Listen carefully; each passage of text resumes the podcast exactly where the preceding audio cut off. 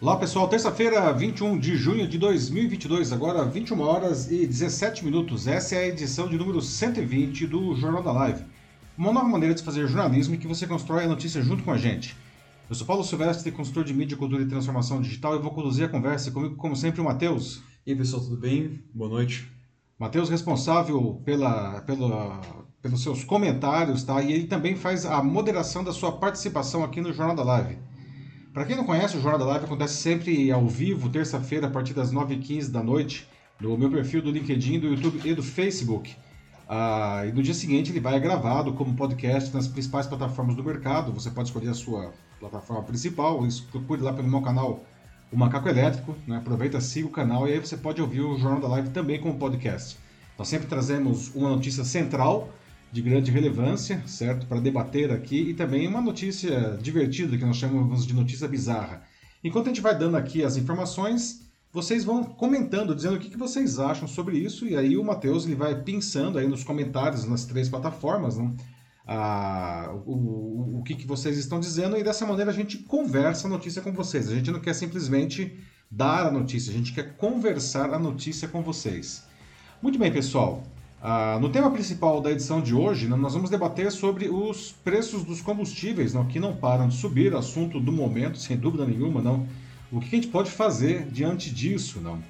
Ah, bom, o problema não sai da boca do povo há semanas, não, seja porque, bom, isso impacta diretamente no nosso bolso, não, seja porque o governo alçou a Petrobras ao posto de, sem trocadilhos, inimiga da vez, não.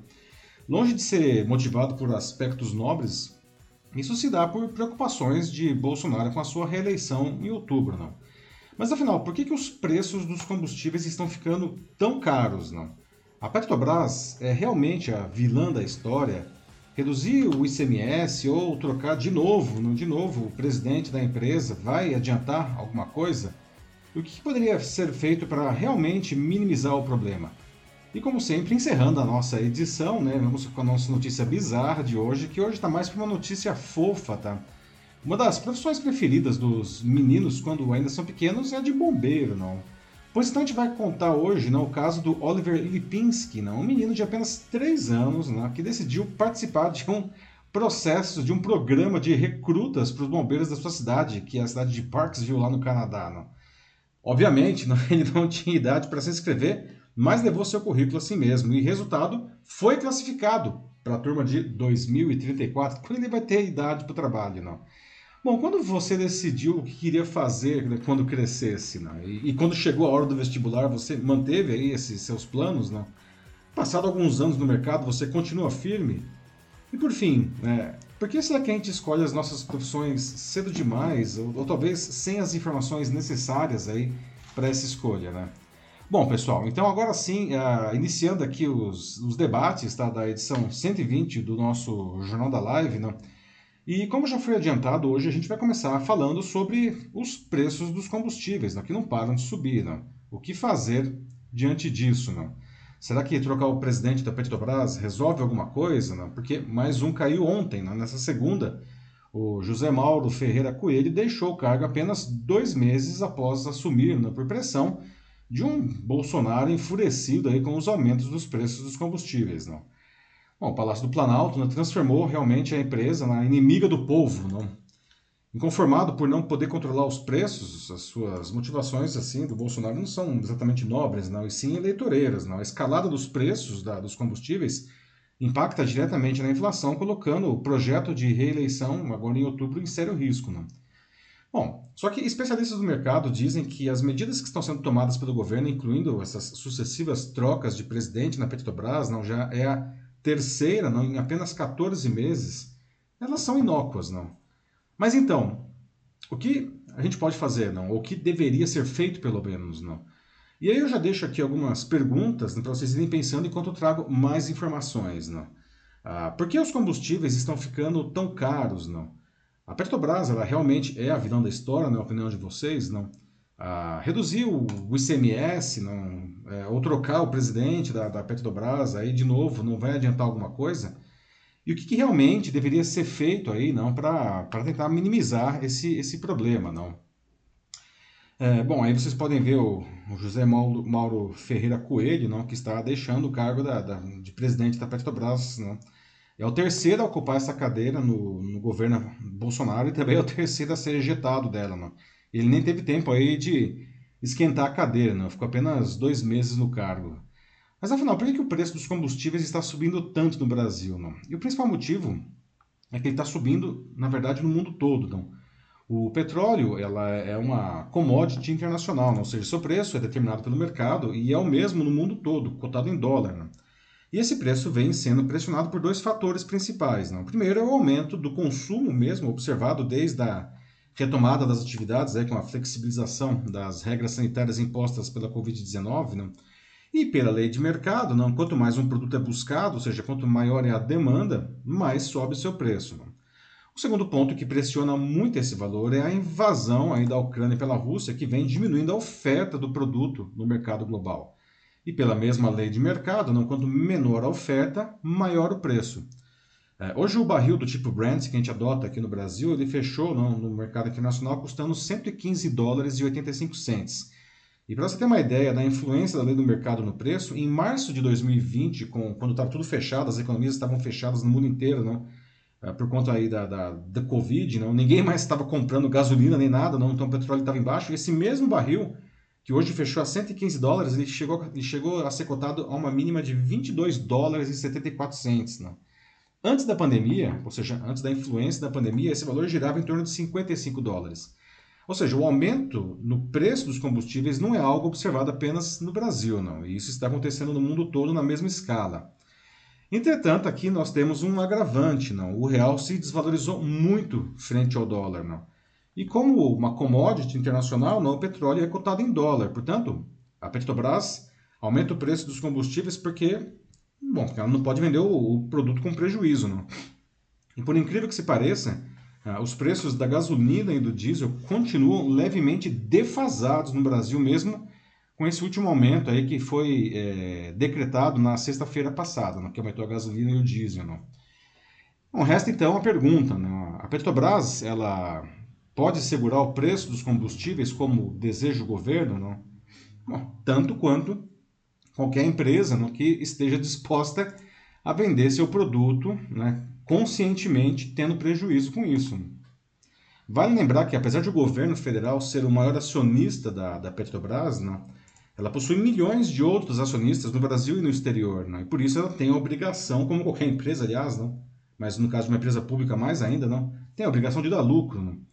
Aliás, pela legislação brasileira, se um dos sócios realizar alguma ação que leve a prejuízo dos demais, né, ah, ela tem, é, é, esse sócio que causou o prejuízo ele tem que compensar a empresa. Nesse caso, ah, os executivos e os membros do conselho da empresa podem, inclusive, ser responsabilizados civilmente. Não? Bom, mas o governo né, forçar o congelamento dos preços dos combustíveis provocaria aí um enorme prejuízo para a empresa e o governo não está nem um pouco, não está nem um pouco disposto a compensar os demais acionistas pelo jeito, né? Então, antes de trazer mais informações aqui, tá? É, eu gostaria não a, de fazer abrir para o debate aqui, não? A, a, culpa dos preços altos é da Petrobras, pessoal. Se você fosse o presidente da empresa, o que, que você faria, não? Aliás, trocar de novo o presidente da Petrobras mais ajuda ou mais atrapalha, não? E aí, Matheus, o que, que o pessoal está dizendo aí? Beleza, então vamos começar aqui o debate no LinkedIn com a Viviane Barbosa Marques, que diz que é um absurdo, que o diesel está agora mais caro do que a gasolina e que, de fato, assim, ela coloca aqui que precisa acabar com a política de preço de paridade internacional, o PPI, uhum. da Petrobras, que é o responsável pela alta abusiva dos preços dos combustíveis. Então, ela oferece sugestão aqui de encerrar com a PPI. O que seria isso? Como é que seria isso? Certo. Então, uh, vamos lá, Viviane. Não, uh, você disse que a, a, política de paridade internacional estaria provocando os aumentos abusivos aí da Petrobras. E aqui eu queria deixar claro que eu não sou advogado da Petrobras, não. É, a Petrobras não precisa de advogados, não. Mas é, pelo que eu acabei de explicar, não sei se você disse isso antes, não, uh, o aumento acaba não sendo abusivo, não. Na verdade, apesar dos preços realmente estarem subindo muito, e estão subindo muito mesmo, isso está pesando no bolso aí de todo mundo e vai impactar a inflação, é, o preço do, do, no Brasil dos combustíveis, por incrível que pareça, ele está ainda defasado em relação ao mercado internacional. Ah, com relação especificamente a, a, ao PPI, tá? Eu gostaria de pedir a você para segurar um pouquinho, que daqui a pouco eu vou trazer mais elementos e aí eu vou explicar exatamente é, o que, que é o PPI e por que, que ele foi implantado, tá? Mas então, obrigado aí para iniciar o nosso debate. Depois eu tenho o Roberley Júnior Lima, em que ele fala que é só tirar os impostos do governo que o valor cai. Ou seja, aqui acredito que ele se refere a, a outros impostos é, em geral, porque até como ele coloca depois, ele diz que o combustível sobe, que tudo acompanha, menos salário do trabalhador. Então, realmente, se outros impostos, né, que talvez não tenham nada a ver com o preço do combustível, se eles fossem reduzidos, de fato, assim, sobraria mais dinheiro para outras coisas, inclusive para gasolina, para combustível. Então, um excelente ponto que o Robert traz é a questão dos impostos, não? Ah, existem impostos federais e impostos estaduais, não? E o governo federal já há alguns meses vem numa cruzada contra o ICMS, não? Que é o imposto estadual, não? Ah, o valor desse imposto ele varia de acordo com o estado, porque cada estado, pelo pacto federativo, cada estado pode cobrar é, o valor, a porcentagem, a alíquota do ICMS que ele acha de direito, não? Ah, tanto que São Paulo Uh, se eu não me engano, mais ou menos 25%, o ICMS sobre combustíveis no Rio de Janeiro é 32%, e o governo aprovou aí, não, um teto de 17%, não, para reduzir, portanto, a, a, o quanto que a, o, o, ICMS vai pesar aí nos combustíveis, tá? Mas existem também não, questões aí do, do, é, de impostos federais, e um outro aspecto aí, Ruberley, que eu vou trazer também logo na sequência aqui, tá? que é a questão de quanto dinheiro que o governo federal ganha diretamente do lucro da Petrobras. Afinal de contas, ele é o maior acionista da Petrobras, mas isso eu vou trazer daqui a pouquinho. Matheus, nós temos mais, alguma, mais algum comentário aí nessa nossa volta aí que acabou sendo meio conturbada? Uh, sim, eu tenho um comentário aqui do Jonathan Almeida Moraes, em que ele diz que a crise política contribuiu para a desvalorização da nossa moeda, frente às incertezas do mercado, aliado à pandemia e até mesmo à guerra na Ucrânia. É verdade. Desculpa, é o, Vitor, o nome, né? Jonathan. Ah, Jonathan. Jonathan, você está correto, tá? De fato, não. É, parte desse problema se dá é, devido à instabilidade política que o Brasil vem passando, que faz com que uh, o preço do, do, enfim, a cotação do dólar fique desfavorável, não? E como a gente já viu, isso daí acaba é, impactando aí, não, a, o quanto que a gasolina é cobrada, porque ela é um commodity internacional e, e como tal, ela é cobrada em dólar, né? E tem aí é, a gente vive, na verdade, não, um cenário de tempestade perfeita. Não? Nós temos aí a guerra da Ucrânia, de um lado, que diminui a demanda, é, diminui a oferta do, do combustível, por isso ele está aumentando no mundo, no mundo inteiro. Tá? Nós temos aí uma retomada do consumo, né, porque, enfim, é, desde a flexibilização das regras aí de, do, da, contra a, a Covid, não? a pessoa está voltando a andar de carro, de ônibus, enfim, né, os caminhões voltaram a circular mais, isso está aumentando a demanda, também então faz aumentar o preço, não? E temos a questão do dólar, né? Então é uma tempestade perfeita que nós estamos vivendo aí no que diz respeito ao preço do combustível, né? Lembrando que, de novo, não é uma coisa só do Brasil, né? Antes de cair também, eu lembro de ter visto num comentário que, infelizmente, eu não lembro o nome. Ah, não, acabou de voltar aqui. O Marcos Mendes. Opa, bem-vindo de volta, Marcos. Obrigado pela volta. Isso aí, valeu. Aliás, obrigado a todos que voltaram. Sim, sim, não, foi realmente muito conturbado. Mas, então, o Marcos está aqui. Ele faz de novo a pergunta dele e que ele quer saber, assim, mas e se a gente só, sabe, simplesmente aumentar a nossa capacidade de refino, diminuindo as importações, resolveria? Resolveria em parte, Marco, né? De fato, a gente tem uma deficiência aí, tá? Ah, mas, de novo, não, é, o problema raiz aí, que é o preço internacional do barril de petróleo, é, ele continuaria, né? Nós diminuiríamos aí certamente um, um dos fatores do preço, que é o, o, o fator do refino, tá? mas é, o preço do petróleo continuaria sendo cotado internacionalmente não, como commodity e está tendo uma pressão muito forte aí, né, sobre o, preço do, do, barril. Não? E chegamos aí, como eu falei agora, hoje não, a 115 dólares e 85 centes. Não? E ainda sem falar a questão da, da, da pressão aí do, da cotação do, do dólar, que está muito desfavorável para a gente. Mas é um ponto interessante que você traz, a questão do refino, é um dos fatores aí que determina o custo. Nós, se nós tivéssemos mais refinarias, aí possivelmente a gente poderia ter isso a, a um preço mais interessante.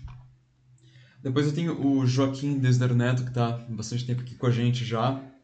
ele fala, assim, quanto aos impostos, que deveriam ser isentos de tributação, pois já pagamos muitos impostos diretos e indiretos e o governo federal é o maior acionista da Petrobras, afinal de contas, é o que ele coloca. Pois é, Joaquim, obrigado pelo comentário, não, mas é, infelizmente, não, como dizia o Benjamin Franklin, um dos pais da, dos Estados da nação americana, não, é, duas coisas são certas na vida, não, é a morte e os impostos, não.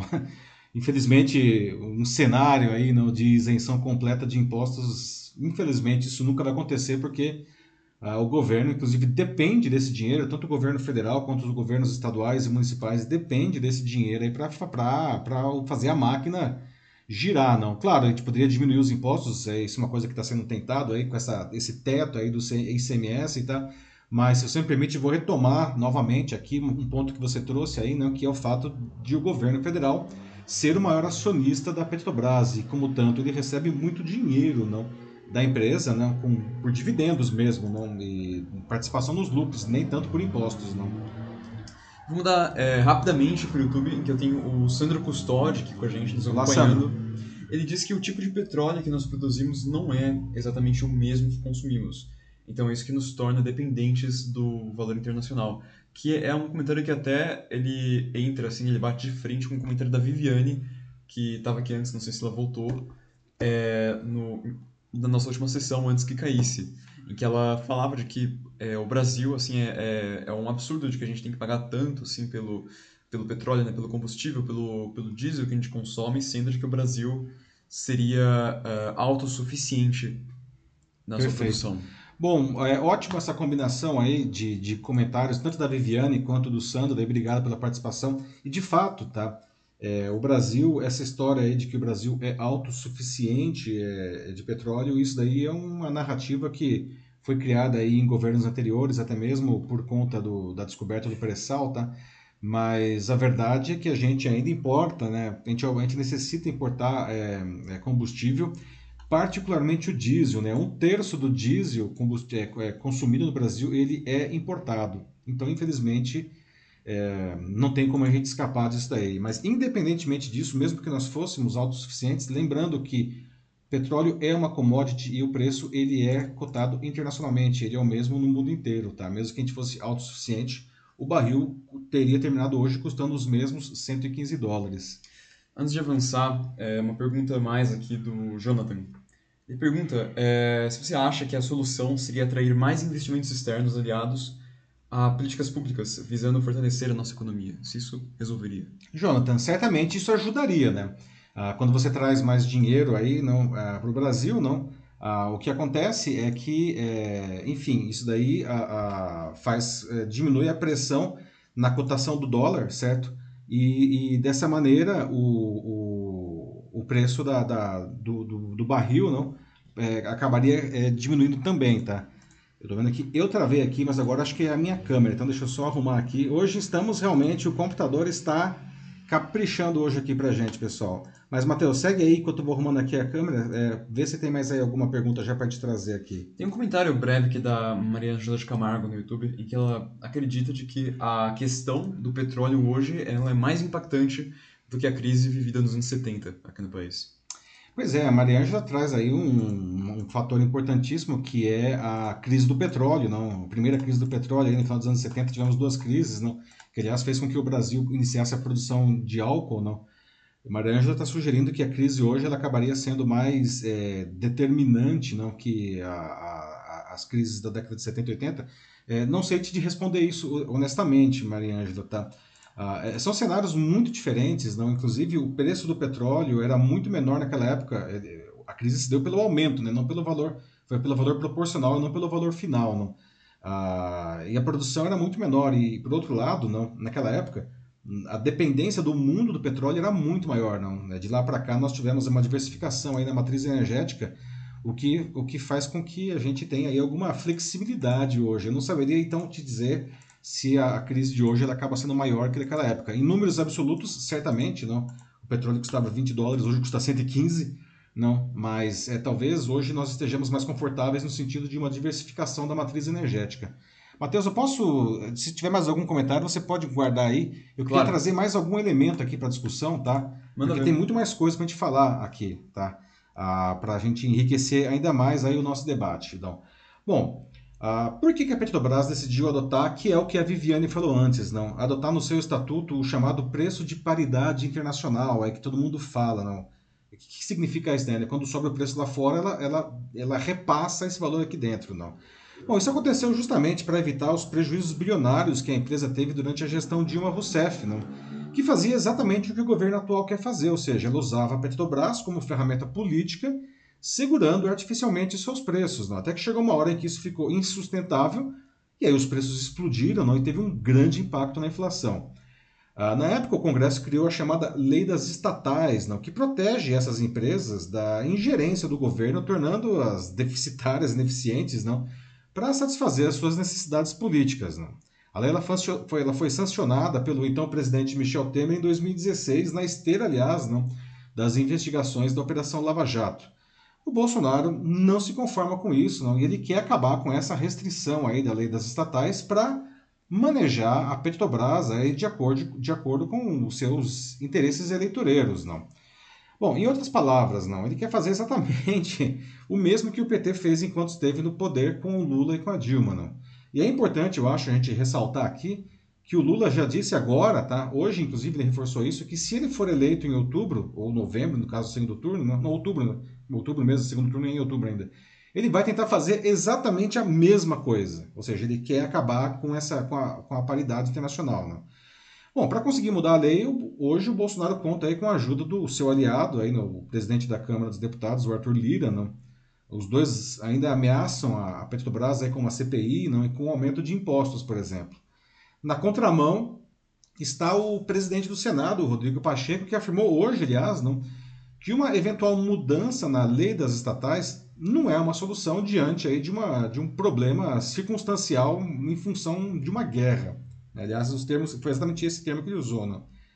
A gente tem ainda que lembrar que se o preço dos combustíveis, isso é muito importante, tá, gente? Se o preço dos combustíveis, especialmente do diesel, ele for artificialmente congelado, ou seja, ele ficar menor que o valor internacional, uh, isso pode provocar uma seríssima crise de desabastecimento no país. Não? Isso porque é, um terço do diesel, como eu já falei agora há pouco, não, um terço do diesel que a gente consome aqui, ele precisa ser importado ainda. Né? E outras empresas que não têm nenhuma ligação com a Petrobras fazem essa importação. Só que, ora, ninguém vai importar um produto por um preço maior que é o cobrado lá fora, né? se tiver um concorrente aqui dentro vendendo um preço menor, no caso a Petrobras. Não. E aí não, vai ter diesel para todo mundo, não. Vai, vamos ter uma crise de abastecimento mesmo. Não. Ah, e a gente nem entrou, né? Bom, a gente já falou aí da questão do teto do ICMS, que é um imposto estadual, não? que o governo está tentando né, diminuir, forçar essa diminuição, né? lembrando, o ICMS varia de 25%, ICMS sobre combustíveis, né? varia de 25% a 32% de acordo com o Estado, não, e o governo está fixando aí um teto de 17%. Não. Em outras palavras, ele está tirando dinheiro ah, dos governos estaduais para tentar não, é, resolver o problema da, do, dos combustíveis. Não. Então, é, mas agora abro de novo para os debates aí, né? Eu acho que a câmera travou. A minha câmera travou de novo, né? Desculpa, pessoal, estamos aqui hoje para que mas enfim, eu já abro de novo para o debate aqui, tá? Ah, eu vou até mudar de câmera aqui, ó, para não ter mais esse problema aqui, ó. Fiquei pequenininho, peraí, resolvi aqui e fiquei grande de novo. Desculpem as questões técnicas, pessoal. Mas então, gostaria de ouvir de vocês de novo aí, o que vocês acham disso, não? A questão da lei das estatais, não? Ela deve ser mudada ou extinta, não? E a questão aí da, da, da, da paridade internacional de preços, como a Viviane trouxe aí, não? Ah, o que, que vocês acham disso daí? Por, por, fim, uma última pergunta aqui, né? Uma empresa, seja ela totalmente estatal ou com aí milhões de outros acionistas, como é o caso da Petrobras, ela deve ser colocada em função aí de interesses políticos, tá? E aí, Matheus, o que, o pessoal está dizendo? Então, eu vou começar com uma pergunta aqui que já estava acumulada de antes, que é do Paulo Wagner Campanelli, que ele diz que é, o Lula ele fala e falava, né, continua falando de que a Petrobras é do povo. E, então ele quer saber se isso é verdade ou conversa fiada, porque quando dá lucro, parece que é dos acionistas, e quando dá prejuízo, o brasileiro é que paga o prejuízo. Então, como é que funciona? Algo que, inclusive, o próprio Bolsonaro fala também. Pois fala é. também que a Petrobras é do povo, é um, estilo É o Paulo- Paulo, né? populista de falar mesmo. Quem falou o Paulo no comentário, Paulo, né? Paulo Obrigado, Wagner. Paulo, meu xará aí. É, isso aí é pura demagogia, né, o Paulo? né? Tanto do Lula quanto do Bolsonaro. Não. A Petrobras é uma empresa, não, ela teve origem estatal, mas ela é uma empresa já há muitos anos, não uma empresa de capital aberto. Não. Ela tem ações da Bolsa aqui em São Paulo e também em Nova York. Ela tem milhões de acionistas e ela tem que se comportar como tal, né, como uma empresa. Né? É claro que o governo federal ele continua sendo o acionista majoritário, tá? O, perdão, ele é, ele é o, o acionista majoritário, mas ele não tem a maioria das ações, não. Apesar que ele tem aí 40%, tá? Ah, essa história aí, a Petrobras é do povo, isso é um, um, ah, um como eu digo, ah, um discurso populista, né? Que tanto o Bolsonaro quanto o Lula usam né, para, enfim, para incendiar a sua base, cada um tem a sua base, não? E nesse caso, eles são, inclusive, muito, muito parecidos, tá? Você respondi a pergunta aí. Depois eu tenho o Sandro Custódio no YouTube, que diz que o lucro da estatal, na opinião dele, deveria se transformar num fundo para subsidiar parte do preço do produto para a população. Pois é, Sandro, esse é um excelente comentário, que aliás isso é uma coisa que o Rodrigo Pacheco, né, o presidente do Senado, vem ventilando, né? Ao contrário do Arthur Lira, que fechou completamente aí com o Bolsonaro e está fazendo tudo o que ele quer, não, e colocando a culpa aí na Petrobras, não. Ah, o Pacheco, ele lembra o tempo todo, não, que não tem como dissociar o governo federal da Petrobras nesse sentido, não. Até mesmo porque o governo federal é o maior acionista e, como tal, ele recebe a maior parte dos lucros, não. O mesmo lucro que o Bolsonaro vem falando que é absurdo, exagerado, etc., não. Ah, o governo recebe grande parte desses lucros por ser o maior acionista, não. Então, ah, sim, tá? O que o Rodrigo Pacheco disse, que é o que você está dizendo, é que parte desses lucros aí não poderiam ser é, revertidos aí para, por exemplo, criar um fundo, fazer subsídios, enfim. E isso não tem nada a ver com impostos, não. Isso é, é dinheiro entrando na veia, no cofre do governo federal, pelo pela repasse de, de royalties, de lucro e outras coisas. É, mas aí ele também acaba de complementar aqui, mas com as ações na bolsa que a Petrobras tem, é, talvez ficasse um pouco complicado, né, aplicar isso. Pois é, aí que tá, é, Sandro, veja só, isso é bem legal isso que está trazendo, porque são duas coisas diferentes, né? Uma questão é o valor da empresa, valor de mercado, que é aquilo que está na Bolsa de Valores, não? E a Petrobras vem sofrendo. Toda vez que o Bolsonaro faz um ataque à Petrobras, o valor das ações cai muito.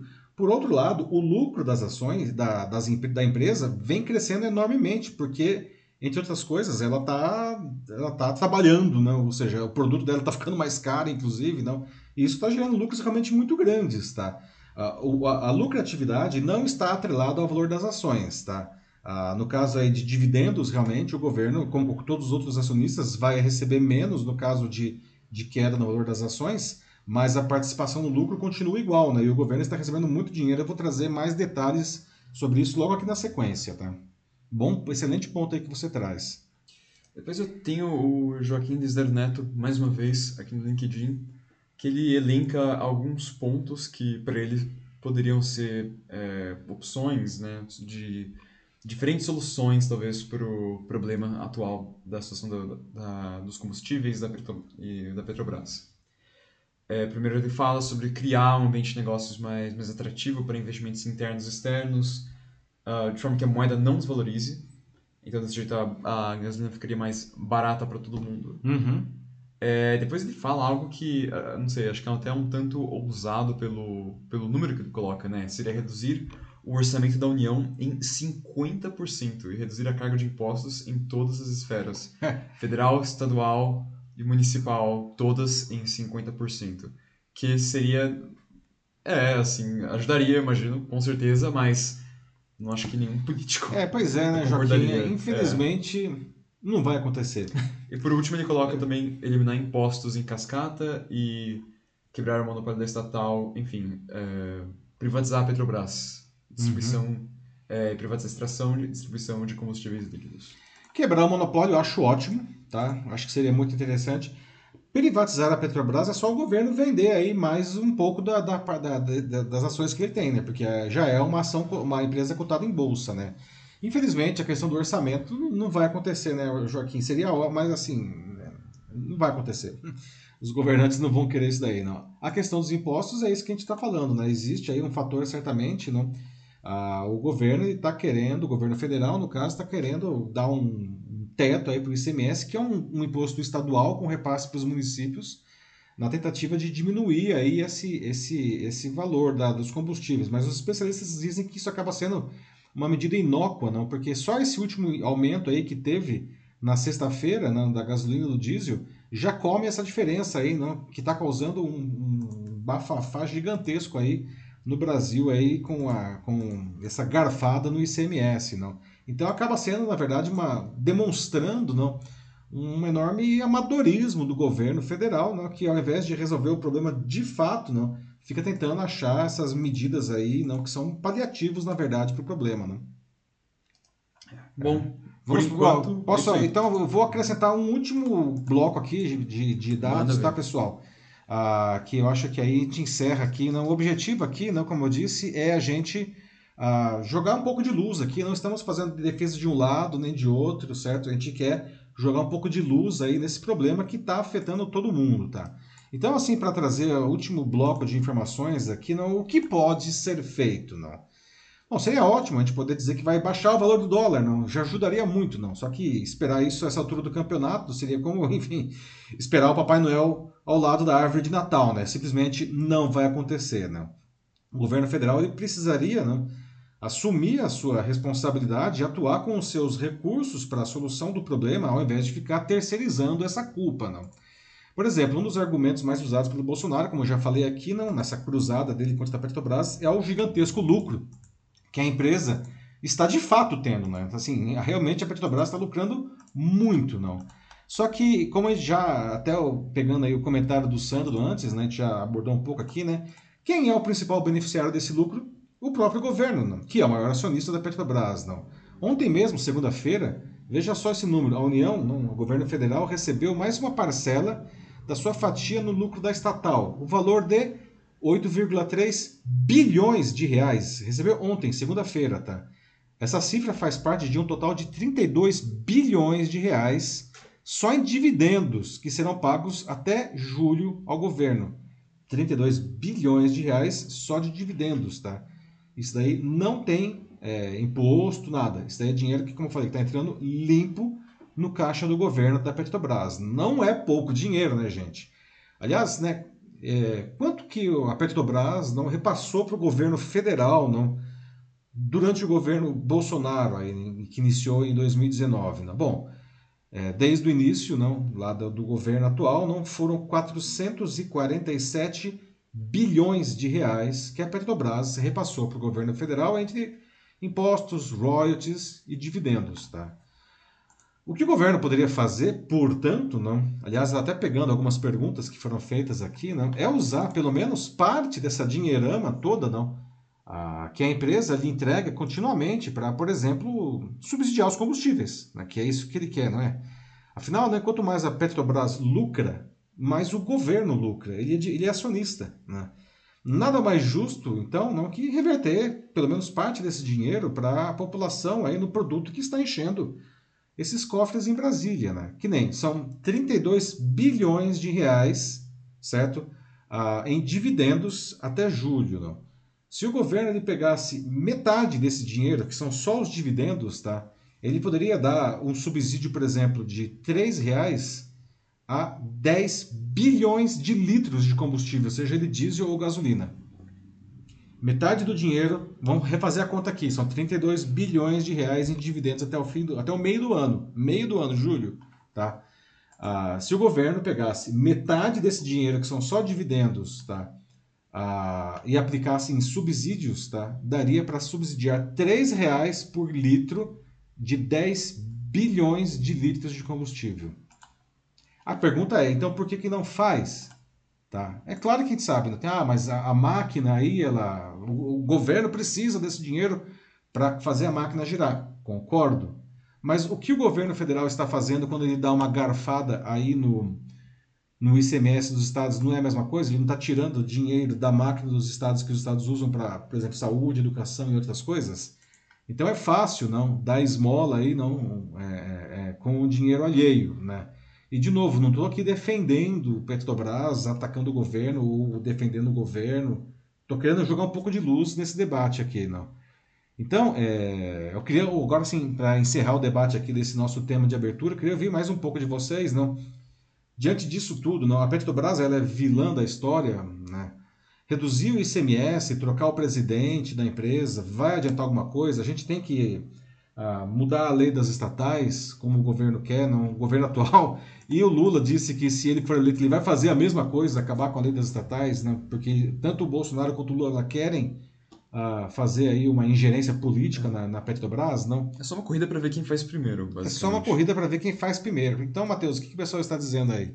Primeiro, eu tenho uma pergunta, é, mais uma vez, do Paulo Wagner, que ele pergunta é, a respeito do que, que explicaria é, o lucro absurdo, como ele coloca, da Petrobras em relação aos concorrentes em nível internacional. Se isso seria por conta do monopólio ou e também qual é o problema do governo utilizar o dinheiro do lucro para amenizar os impactos. Bom, vou começar a resposta pelo fim da sua pergunta. Não sei qual é o problema, né? É assim, deveria usar. Afinal de contas, é, é um dinheiro que está entrando pelo governo pelo lucro, né? Ou seja, justamente esse lucro que está crescendo muito está gerando mais dinheiro para o governo. Se o governo critica o lucro da Petrobras e ele recebe esse dinheiro, bom, horas, pega esse dinheiro e subsidia né, o, o combustível. Mas é, é que tá, né? Colocar a mão no próprio bolso é a, é a grande questão. Né? Então, respondendo aí pelo final a sua pergunta. Respondendo o começo da sua pergunta, tá? Bom, por que a Petrobras está tendo lucros tão gigantescos com a gasolina, com, enfim, com os combustíveis? Porque o produto está tá ficando caro mesmo, não? E de novo, é uma questão mundial, né? É, não é verdade tá, que a Petrobras está tendo um lucro proporcionalmente maior que, sei lá, a Exxon, a Shell, outras petroleiras aí do, do mundo, tá? Todas elas estão lucrando muito. Vale dizer, só para pegar o caso aí da Rússia, não?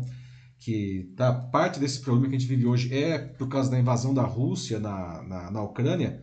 Uh, e aí nós temos aí o Ocidente tentando é, comprar menos produtos, na, menos, menos de tudo da Rússia, inclusive o seu petróleo. Não?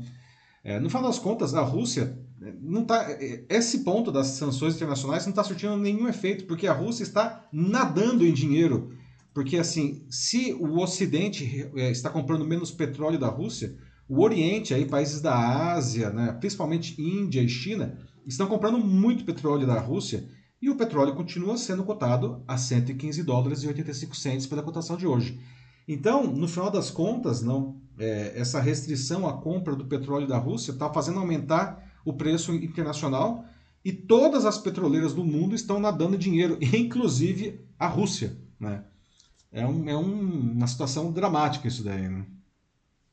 Pois é. Uh, aí depois eu tenho mais um aqui, é do Jonathan Almeida Moraes, novamente. Uhum. É, que ele comenta o seguinte, que o cenário ele é de preocupação, visto que o aumento do preço dos combustíveis reflete diretamente na nossa, na nossa economia, que ainda é muito dependente do transporte rodoviário. Sim. Prejudicando principalmente a classe menos favorecida, que é a maioria da população. Esse tema que ele traz aqui do transporte rodoviário, do rodoviário, uhum. que a gente é, muito dependente. É algo que já é discutido há muito tempo.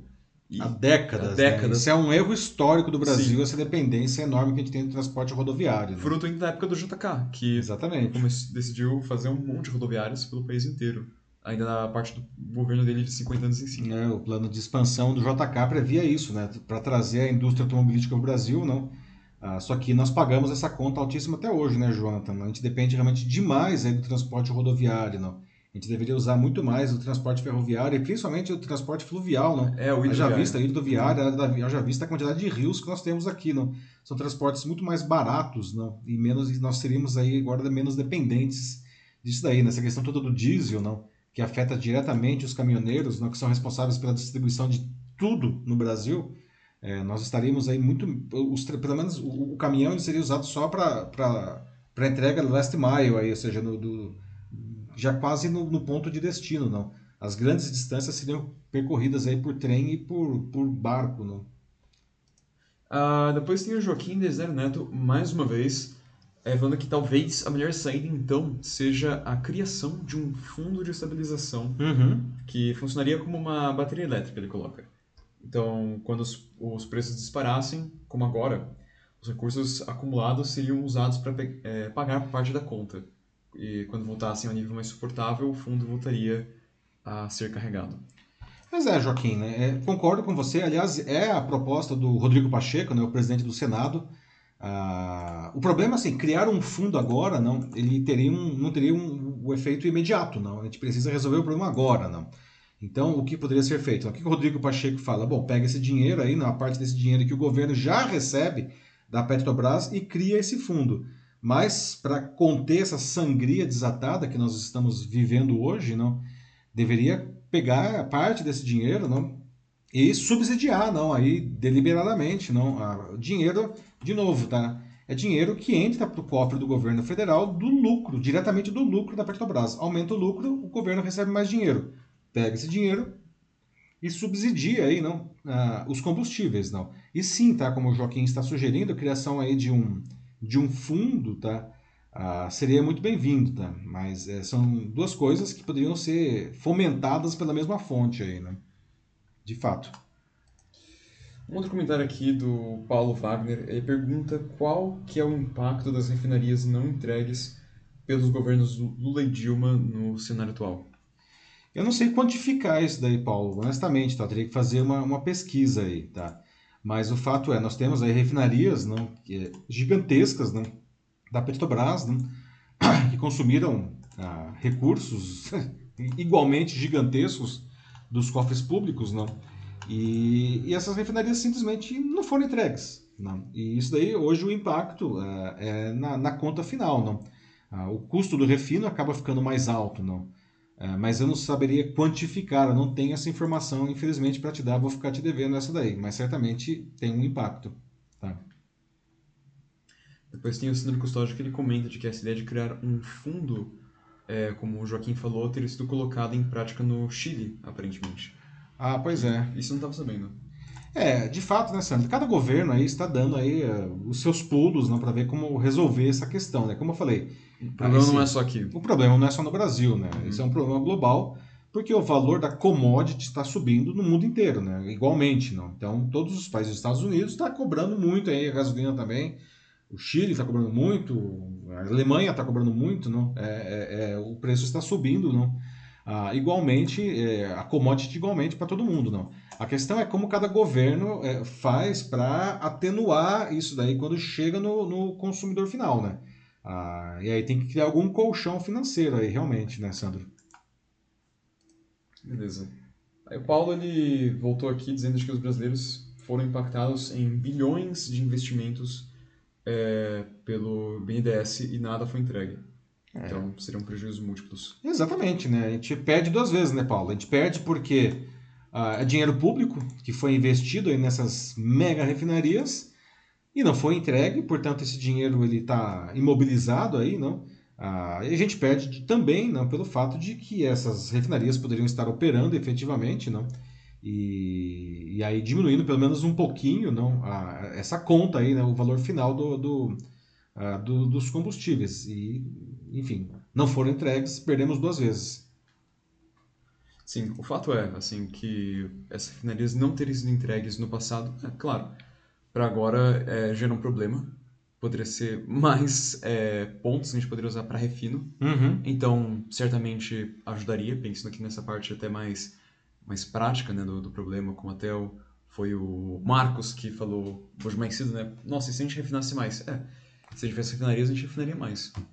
E diminuiria o preço, mas... Diminuiria o preço, mas... Mas não tem. Não, tá aqui. É, não foi entregue. Então estamos aí com, essa, com esse passivo ainda. Sim, mas ao mesmo tempo a gente tem que pensar assim, que tudo bem, isso é parte do problema, é parte da culpa, mas a gente também tem que pensar no agora e não se prender muito só também a, a esse passado. Pensar é, e assim, com esse dinheiro. E, e, assim, a gente precisa uhum. de soluções reais, né? A gente tem que parar aí com essas cortinas de fumaça, não, a, a ficar apontando dedos e, e, criar medidas populistas. Eu não me lembro quem foi que perguntou não, a, sobre, sobre esse aspecto populista, não de a Petrobras é do povo, a Petrobras é do Brasil. O próprio Paulo. Ah, foi o Paulo mesmo. Sim. Então, isso daí é populismo puro, gente, né? Tanto do lado do Bolsonaro quanto do lado do Lula, não, como eu disse, nesse aspecto, eles são incrivelmente parecidos, não. É, nós não precisamos de populismo, nós precisamos de soluções reais e duradouras. Não, nós não estamos recebendo isso daí. Precisamos de propostas e precisamos de ação. nada de ficar fazendo cortina de fumaça, nada de ficar colocando a culpa no outro, tá? A gente precisa resolver o problema. Basicamente é isso. É. Certo? É o que o mundo inteiro está buscando, afinal de contas. O que o mundo inteiro está né? buscando, exatamente, né? Algum mais aí, Mate? Passamos para o nosso próximo assunto. Parece que é isso. Acho que dá pra gente passar aqui. Muito bem, pessoal. Então depois aí, desculpe novamente, aí tivemos um problema técnico não de interrupção, mas enfim, ah, depois disso daí eu gostaria agora de chegar aí para trazer para nossa para encerrar a nossa edição com a nossa notícia bizarra, como toda edição, que hoje é uma notícia não é tão bizarra, aliás, pelo contrário, eu diria que é até uma notícia bastante fofa, mas eu queria trazer um, fazer umas perguntas sobre vocês em relação a isso, né? E bom, qual que é essa notícia? Né? Uma das profissões preferidas aí dos meninos, quando eles ainda são pequenos, é a de bombeiro, né? É muito comum perguntar para criança, fala, o que você quer ser quando crescer? Quero ser bombeiro, né? Então agora eu vou contar a história do Oliver Lipinski, né, que é um menino de 3 aninhos, né, que decidiu, veja só, participar de um programa de recrutas para bombeiros na sua cidade, cidade é Parksville, que fica lá no Canadá. Né?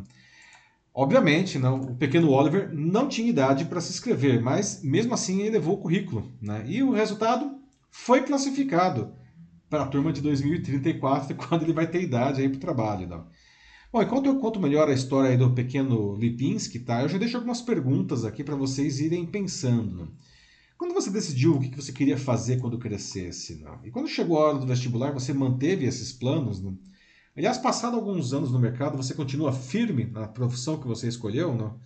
E por fim, não? Será que a gente escolhe as nossas profissões cedo demais? Não? A gente é forçado a escolher as nossas profissões cedo demais, sem as informações necessárias para uma boa escolha? Né? Para se pensar aí, tá? Bom, vocês querem ver o pequeno Lipinski, tá? Deixa eu mostrar aqui. Aí está ele, né? Com o seu uniforme marronzinho, que é uma fantasia, né? Esse aí é o Oliver Lipinski, né? junto com o Mark Norris, que é o chefe de bombeiros da cidade. Né?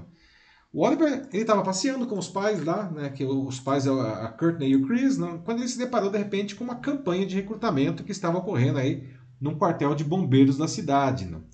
E a criança então decidiu que também queria concorrer a uma vaga no quartel. Né? E os pais explicaram que, que ele precisaria então de um currículo com as informações dele. E aí foram para casa, ajudaram aí o pequeno Oliver a montar o documento com seus dados escolares, a sua experiência, veja só, três anos, né? E claro, né, o seu grande interesse em combater incêndios. Né? Bom, com um currículo em mãos e uma fantasia de bombeiro, como vocês podem ver aí, não? ele bateu na porta do corpo de bombeiros e avisou para o tenente Andrew Weisman né? e disse: Quero um emprego, assim mesmo, bem decidido. e o jovem aspirante foi convocado para uma entrevista né, e mostrou que tem bons conhecimentos sobre carros de bombeiros, né, caminhões também conseguiu até listar algumas peças dos veículos, não? As fontes de informação tá, não foram a internet, não foram episódios de uma série de segurança contra o incêndio que ele assistiu inteira e o livro de colorir dele, né, de combate a incêndios que ele já tinha completado, não? Ou seja, ele se mostrou apto ao trabalho, não? E acabou sendo aprovado, como eu falei, para a turma de recrutas de 2034, quando ele vai ter idade para trabalhar, não? Bom, depois de uma seleção bem sucedida, o Oliver ainda montou a escada do seu caminhão favorito e fez uma visita ao corpo de bombeiros com direito a usar capacete vermelho, ursinho de pelúcia, comeu uns biscoitos e até recebeu aí, como vocês podem ver à esquerda, não, um certificado de membro júnior oficial da corporação. Ah, que coisa fofa, né, gente? Mas veja só, não. O que vocês acharam da iniciativa do pequeno Oliver, não? Aliás, inspirado nisso, né, vou refazer as perguntas que eu fiz agora há pouco, não.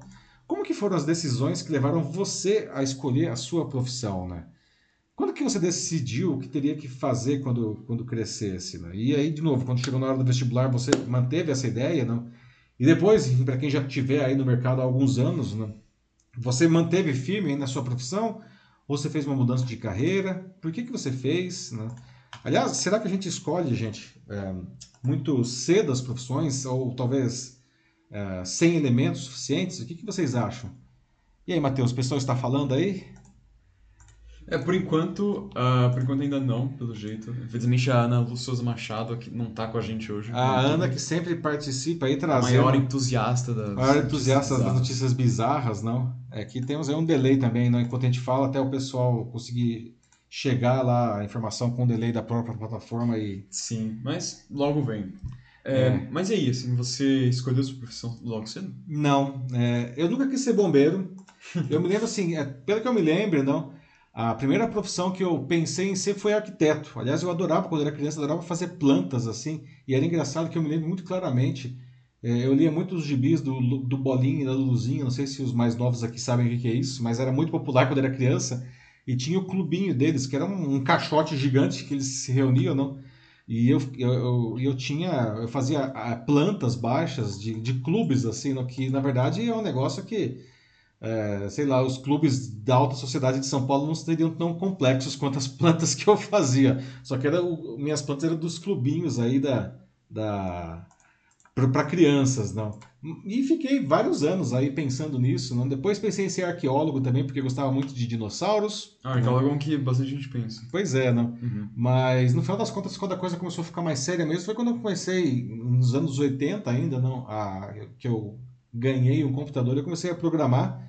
E eu me apaixonei por aquilo e decidi que eu queria fazer engenharia. Não. Por outro lado, também, em 87, eu fiquei online não, pela primeira vez. E uma época que as pessoas nem sabiam direito para que, que era um computador, eu fiquei online e aí eu falei, nossa, eu quero fazer isso pelo resto da minha vida. não. E o fato é que eu acabei fazendo primeiro engenharia, mas ainda antes de terminar o curso de engenharia, eu virei jornalista, não, porque eu também adoro a comunicação. E a minha vida virou de cabeça para baixo, de lá para cá. Não. Mas no final das contas, não, é, eu acho que conseguir juntar aí a engenharia com o jornalismo não para ser quem eu sou hoje, não e virar um comunicador digital, não. Eu trabalho desde 95 com o desenvolvimento de produtos digitais. Então não dá para cravar assim muito cedo, não. O que que você vai ser quando crescer, não. A menos que, sei lá, não. Muitas vezes tem muita influência dos pais também, né? A minha mãe queria que eu fosse médico, gente. Assim, se dependesse disso, eu não, eu não consigo ver sangue, né? Se dependesse de ser médico, ia ser tragédia. Ainda bem que eu não segui aí a, a, a pressão materna no caso, né? Aí, uh, aqui no YouTube eu tenho o Sandro Custódio falando, que ele tá na área dele, assim, de agora, né, que é informática, desde, desde sempre. É, mas ele já mudou bastante, assim, foi para várias é, sub-áreas, como ele coloca aqui, é, diferentes já em algumas vezes, dentro do serviço público e no mesmo cargo. E ele conta que se apaixonou por máquinas quando ele desmanchou o primeiro carrinho dele de fricção. Aí, pois é. A questão é, Sandro, você conseguiu montar o carrinho de novo depois, né? Crianças adoram desmontar coisas, não? E depois montar de novo. Só que às vezes sobram umas peças, não? Ah, conheço bem essa sua estrada aí, não? Ah, e você falou um negócio que é bem legal, né, Sandro? A gente, por mais que a gente escolha uma profissão, não? A gente não é obrigado a ficar nela, não? E, e aliás, não? Ah, todas as profissões, e eu acho que ultimamente muito mais ainda, não? Elas acabam se ramificando muito, né? Então a gente pode até estudar alguma coisa e aí fazer pequenas variações ou até grandes variações dentro da mesma área para a gente ser mais feliz, não? E fazer alguma coisa que faz mais sentido para a gente, não? Bem legal aí o, a história do Sandro, valeu. Aí depois a Maria Angela de, Cam... é, Maria Angela de Camargo ela coloca aqui no YouTube também. É, já pensaram se os pais do garoto do né, pequeno Oliver nunca tivessem dito assim, ou tivessem dito, perdão, na volta a gente vê. Ah, pois é, Maria Ângela. Maria Ângela que é professora, não? Belíssima professora. É... Pois é, na, na, volta a gente vê que legal, né? Que legal que os pais incentivaram, não? Ele queria, ajudaram ele até a fazer o currículo, levaram lá. É, eu não sei, né? O pequeno Oliver tem só 3 anos, né? Não sei quando ele tiver 18 anos se ele ainda vai querer ser bombeiro, mas o fato é que se ele quiser, não, a vaga está garantida lá em 2034 esperando por ele, não. Mas a Mariana trouxe uma coisa que é bem legal, não. Que é o apoio dos pais, não, para ajudar os filhos a tomar as decisões, não, não impor as decisões, não, mas ajudar os filhos a que eles decidam de uma maneira mais consciente o que eles podem fazer, não. Dos pais e dos professores também, né, Maria? Os professores aí são, são grandes mestres e às vezes grandes inspiradores, não? É, para os seus alunos, não? no que diz respeito também a profissões, não? Uh, é, aí o Sandro, sobre ele ter remontado o carrinho dele, ele fala que, que não, que claro que ele não remontou, mas que uns 10 carrinhos depois, sim, aí já conseguiu remontar. Pois é, tá boa a taxa aí, né? Desmontar é muito mais legal do que montar, né, Sandro? Eu não sei, bom, se bem que se você, quando a gente consegue finalmente montar de novo o carrinho inteiro e ele voltar a funcionar, né? São várias etapas, né? Primeira etapa, desmontar. Segunda etapa, montar com todas as peças. Né? Terceira etapa, montar com todas as peças e continuar funcionando, né? É uma vitória, né? Certamente. Boa, boa. é, mas. Bom, eu acho. Acho que é isso. É isso, estamos encerrando então? Por hoje é só. Muito bem, aí estamos encerrando então a história inspiradora do pequeno Oliver aí. Espero que vocês tenham gostado. De novo, pessoal, desculpe aí pela, pelo problema que tivemos, que fez com que a nossa live acabou, acabasse ficando partida no meio, não logo no começo, mas é, são coisas aí no que é, realmente o Windows, quando ele resolve fazer uma atualização, e olha que eu falei, não atualize por duas semanas para isso não acontecer, mas ele fez assim mesmo. Então, sorry about that, como diriam os americanos, tá? Mas espero que vocês tenham curtido aí a edição 120 do, do Jornal da Live, tá? A gente volta novamente na terça-feira que vem com a edição 121, a partir das 9h15 da noite, tá? Ah, tenha aí um bom resto de semana, bom fim de semana e a gente se vê até lá. Um abraço a todos. Tchau, tchau, pessoal. Bom, é isso aí então, pessoal. É, obrigado por nos assistirem, todo mundo que voltou, né, depois da, da queda da primeira sessão que a gente abriu aqui. E para quem entrou agora também segunda só, obrigado por participarem, é, para quem comentou, ou mesmo para quem só assistiu, sempre muito legal ter vocês aqui. Então, é isso aí, gente. É, tenham um bom resto de semana é, e aproveitem. E a gente se vê. Até. Tchau, tchau.